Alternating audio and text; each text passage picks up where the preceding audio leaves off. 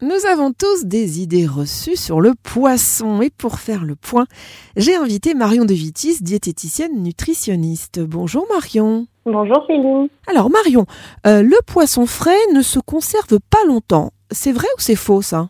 Alors oui, c'est vrai, le poisson frais se dégrade très rapidement à température ambiante. À une température entre 0 et 5 degrés, le poisson va se conserver 48 heures maximum. Alors si vous savez que vous n'allez pas pouvoir consommer votre poisson rapidement, il est préférable de le congeler pour qu'il conserve un état de fraîcheur optimal. En effet, la congélation va stopper le processus de vieillissement du poisson, plus on va être rapide au niveau de la congélation et plus les qualités nutritionnelles seront conservées. Le poisson a la même teneur en protéines que la viande. Alors là encore, c'est vrai ou c'est faux? Alors oui, c'est vrai, le poisson est aussi riche en protéines que la viande. 100 grammes de poisson apporte autant de protéines que 100 grammes de viande, c'est-à-dire entre 18 et 20 grammes suivant les variétés. Les protéines de poisson sont d'aussi bonne qualité que celles de la viande et apportent des acides aminés indispensables pour assurer la synthèse des protéines du corps humain. Marion, euh, on peut être allergique à certaines chairs de poisson, ça c'est une info, une intox? Euh, non, c'est une info. Euh, c'est vrai, l'allergie au poisson peut être limitée à une seule espèce de poisson,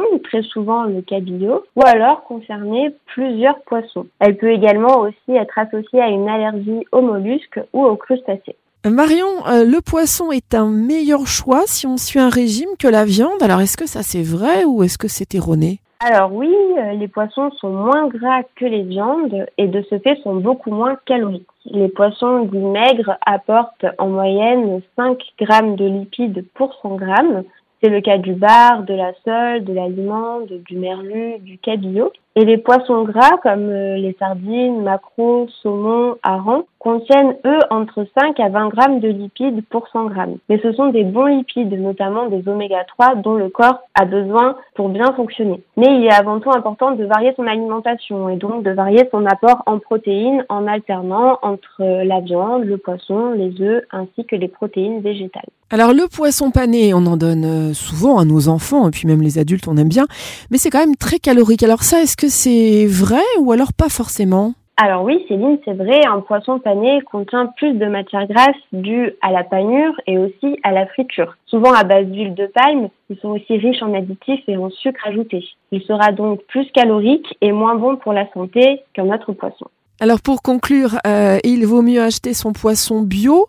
C'est de meilleure qualité, en tout cas c'est ce qu'on nous dit. Alors est-ce que ça c'est une info ou alors là encore c'est une intox? Alors, le poisson bio est forcément un poisson d'élevage. Ils vivent dans des cages en pleine mer et sont donc soumis aux mêmes conditions aquatiques que les poissons sauvages. Mais le cahier des charges bio favorise le bien-être animal avec trois fois moins de poissons par cage qu'en conventionnel, par exemple. Plus de place pour bouger, c'est donc plus de muscles. Sans OGM, sans pesticides, sans hormones de croissance. Mais ce type d'élevage vise à reproduire au maximum le régime alimentaire naturel des poissons. Du coup, une bonne part de l'alimentation est d'origine marine avec de l'huile et de la farine de poisson qui sont souvent accumulés des résidus de métaux lourds. Alors, un poisson bio ne sera pas dépourvu de métaux lourds, mais en contiendra moins qu'un poisson non bio et sera toujours de meilleure qualité qu'un poisson d'élevage intense. On vient de le voir, le poisson est une excellente source de protéines, d'iode, de phosphore, de vitamines et de minéraux.